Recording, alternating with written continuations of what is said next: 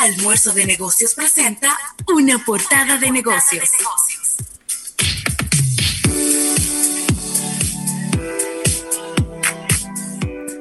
Bueno, y aquí estamos de regreso en Almuerzo de Negocios agradeciendo a Gerdau Metaldom, la industria dominicana del acero, por esta portada de negocios. Y Rafael, quiero dar acuse de recibo a este libro que nos han enviado los amigos de Seguros Universal.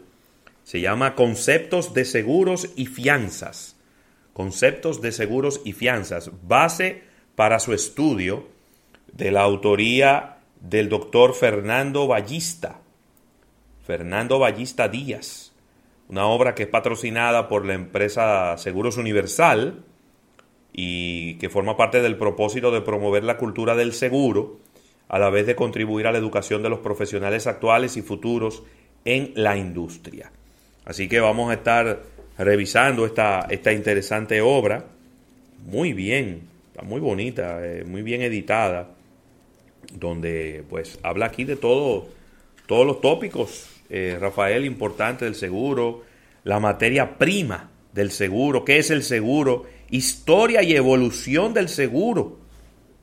Ey, espérate, esto está bien. Influencia socioeconómica del seguro, clasificación y tipos de seguros, el contrato de fianza, la póliza de seguros, cumplimiento de la obligación asumida, y el reaseguro. Ahí están todos los temas que trata este, este libro. Creo que debe, ser, debe estar en, el anaquel de todas las personas que trabajan con seguros. Eh, muchísimas gracias a los amigos de Seguros Universal, en la persona del ingeniero Ernesto Izquierdo, quien es el presidente de esta, de esta institución. Y, bueno, muchas gracias por hacernos eh, la entrega y el envío de este interesante Señores, hay que saber, hay que conocer este tema de los seguros para que para uno no estar después dando gritos cuando le pasen cosas. Así es. Mira, Ravelo, y entrando ya en la parte de informaciones, esta, esta, noticia le había dado mucho seguimiento y, habíamos determinado aquí en el programa que este tema se iba a dilucidar en, en los tribunales internacionales. Pues no. LVMH que es el consorcio de lujo más importante del mundo, Louis Vuitton, Moet Genesis, sí. está acordando adquirir la joyería Tiffany, sí. pero a un precio más bajo. Bueno, se pusieron de acuerdo. Se pusieron de acuerdo.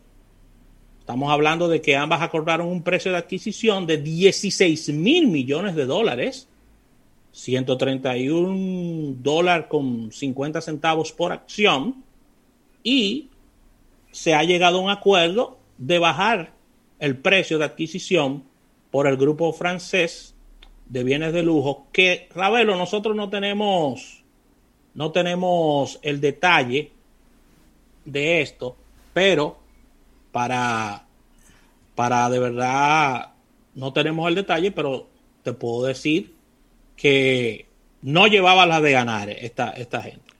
No, mira, fíjate qué es lo que pasa, Rafael, y te voy a, te voy a comentar rápidamente. Tiffany quizá podía ganar la demanda, pero la pregunta es, si, si Louis Vuitton no la compraba, ¿quién la iba a comprar? No hay nadie más que pueda comprar esa compañía. Entonces, Probablemente ellos lo que hicieron fue sentarse, evaluaron y dijeron, bueno, es mejor un mal negocio que un buen pleito. Y han bajado el precio, han logrado un acuerdo y le dieron hacia adelante porque la realidad es que ellos no tenían a más nadie interesado en comprarlas. Entonces, al final de la historia es un tema complicado. Tú no tienes a más nadie que te va a comprar. Entonces tú vas a echar un pleito en los tribunales con la única empresa que te puede comprar y que te puede salvar de, que desaparezcas y que, y que vayas a la bancarrota. De verdad que no tenía mucho sentido echar ese pleito. Así que qué bueno, qué bueno que al final se pusieron de acuerdo y que eh, están llegando a un feliz término. Mira, Así es. y esto, esto me ha gustado mucho, esta, esta noticia, Rafael, porque tú sabes que cuando tú recibes una, un paquete, cuando tú compras algo en Amazon, tú lo recibes en una caja de cartón que dice que tiene el logo de Amazon por varios lados. Pues ellos han, han hecho un acuerdo con los amigos de Nintendo en donde de manera aleatoria, cuando recibas el pedido que hiciste en Amazon, te estaría llegando en una caja roja de Mario. Una caja roja con el tema de Mario. ¿Cómo? Pero bonita que está esa caja. Son cajas de edición limitada. Eh, no necesariamente porque compraste algo relacionado con Nintendo o con la marca Mario. Eso es aleatorio. Es decir, de repente tú compras un Nintendo Switch y te va a llegar en una caja de cartón normal.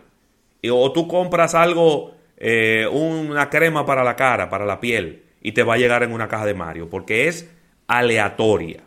Completamente aleatorio que le va a estar llegando a la gente esta caja. Yo no recuerdo que Amazon haya hecho eso con ninguna otra marca. Esto, ellos están celebrando el 35 aniversario de Mario. Lo hace más viejo a Mario. Nada más tiene 35 años. Y, eh, óyeme, qué mejor escaparate, Rafael, para una marca que andar eh, en las manos de los repartidores de Amazon y llegando a las casas de las personas. Yo creo que con esto, y obviamente ellos van a hacer alguna evaluación posterior cuando terminen, eh, cuando se terminen ya todas las cajas, porque es una cantidad limitada.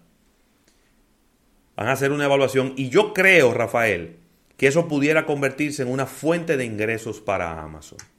Entiendo que sí. Que ellos digan, bueno, en ocasiones puntuales, yo pudiera venderte una cantidad limitada de cajas para que esa caja salga a la calle y se convierta en una publicidad andante. Me, ha parecido muy diferente y, muy buena idea, porque es una caja tan diferente a lo que normalmente recibimos, una caja de cartón, lo que recibimos. Esta es de cartón, pero tiene un color rojo por encima, un rojo mamacita ¿Tú conoces el rojo mamacita? Claro. Ese rojo intenso con la figura de los personajes de Mario y de Luigi que son conocidos en todo el planeta. Entonces, la verdad es que está súper interesante esta iniciativa que han hecho los amigos de Amazon conjuntamente con Nintendo. Excelente, de verdad que como bien dices, esto será un, una mayor cantidad de ingresos para, para, Amazon. Todo lo que tiene que ver con, Nintendo llama a lo que es el marketing, la nostalgia, todo lo que eh, significa también innovación al mismo tiempo, ¿no? Porque Nintendo ha, sido una, una, marca que ha venido de menos a más. Y mira, Ravelo, atención, y quiero quedarme ahí en Amazon, atención, Erika Valenzuela. Esta es una noticia muy positiva para ellos. Y es que los ingresos publicitarios de Amazon han aumentado en un 51%. ¿Cómo? Es de esperar que el cierre de año traiga todavía más aumentos debido a, tú sabes qué, que es mm. Black Friday, compras, todo esto. Y uno de los grandes ganadores del mercado publicitario eh, en los últimos años ha sido Amazon, el gigante del e-commerce. Eh, ha salido por la puerta de adelante, posicionándose como, el, como uno de los players más fuertes en la publicidad online. Y los consumidores han empezado sus búsquedas de compras cada vez más a través de Amazon. Y Ravelo, lo he dicho varias veces en el programa y lo voy a repetir. ¿Cuánta razón tenía, tenía Larry Page hmm. y Sergey Brin cuando le preguntaron en esa entrevista a ambos cuál sería su gran player, es decir, su gran competidor. Eso fue hace siete años que yo lo vi. Sí. Y yo dije, bueno, la respuesta va a ser Amazon. Digo, perdón, Facebook. Facebook, Facebook era el que se visualizaba en ese momento y no, como el gran competidor. Y, y dijeron, no, nuestro gran competidor va a ser Amazon. Y yo me eché para atrás en la silla porque yo dije, pero ¿cómo Amazon? Si Amazon lo que es una tienda de compras y ustedes lo que son un buscador. Míralo ahí, Ravelo. No se equivocaron. es que están adelantados los muchachos. Mira cómo le está haciendo la competencia a Google, que es el gran, diríamos, el, el gran rey de la publicidad online. Y mira cómo va Amazon, Ravelo. 51% de aumento. Wow. 51% de aumento. Wow. De verdad que de verdad que siempre es, es tan sorprendente todas las cosas que, uno ve de una empresa como Amazon. Pero, y lo que ocurre es, Rafael, que cuando una empresa llega a esos tamaños, el límite es el cielo. Porque es que ya tú tienes mucho dinero para invertir en lo que tú quieras, para comprar lo que tú quieras. Sin embargo, debo de hacerle esta observación a Amazon. Amazon que, le, que, que se ponga que se ponga claro porque le tienen el agua puesta en varios tribunales de los Estados Unidos por estos temas competitivos. Y yo creo que Amazon no necesita eso. Amazon no necesita eso. Amazon puede competir de manera, vamos a decir que de manera justa con los demás, eh, eh, que, los demás retailers que están en su misma página ellos no necesitan utilizar su posición dominante para ser exitosos. Yo creo que no. Yo creo que ellos pueden eh, ser exitosos sin necesariamente estar eh, infringiendo quizá, ¿verdad? Algunas, algunos códigos o algunas leyes. Porque tú no puedes ser dueño del play, del bate, de la pelota, del guante. Tú no puedes ser dueño de todo, papá. No, y además eres el dueño de todo. Entonces, si por ejemplo Ravelo quiere venir con otro equipo, un equipo pequeño, que para competir, para un desafío, ah, no, termina, terminan comprándolo. Es lo que te digo. Es lo que te digo, que no es posible. Que, digo, si ya tú lo vas a comprar, cómpralo y punto. Pero no compitas de una manera desleal. Eso de que, que ellos van, por ejemplo, eh, eh, alguien está vendiendo unos guantes y los guantes empiezan a venderse bien y de una vez van a donde el que le fabrica los guantes y hacen una, un Amazon Basics. Eso está fuerte. Eso está fuerte. Yo creo que ellos tienen que bajarle un poquito a esos niveles de intensidad y de competitividad. Porque eso le va a traer muchos inconvenientes a ellos, ¿eh?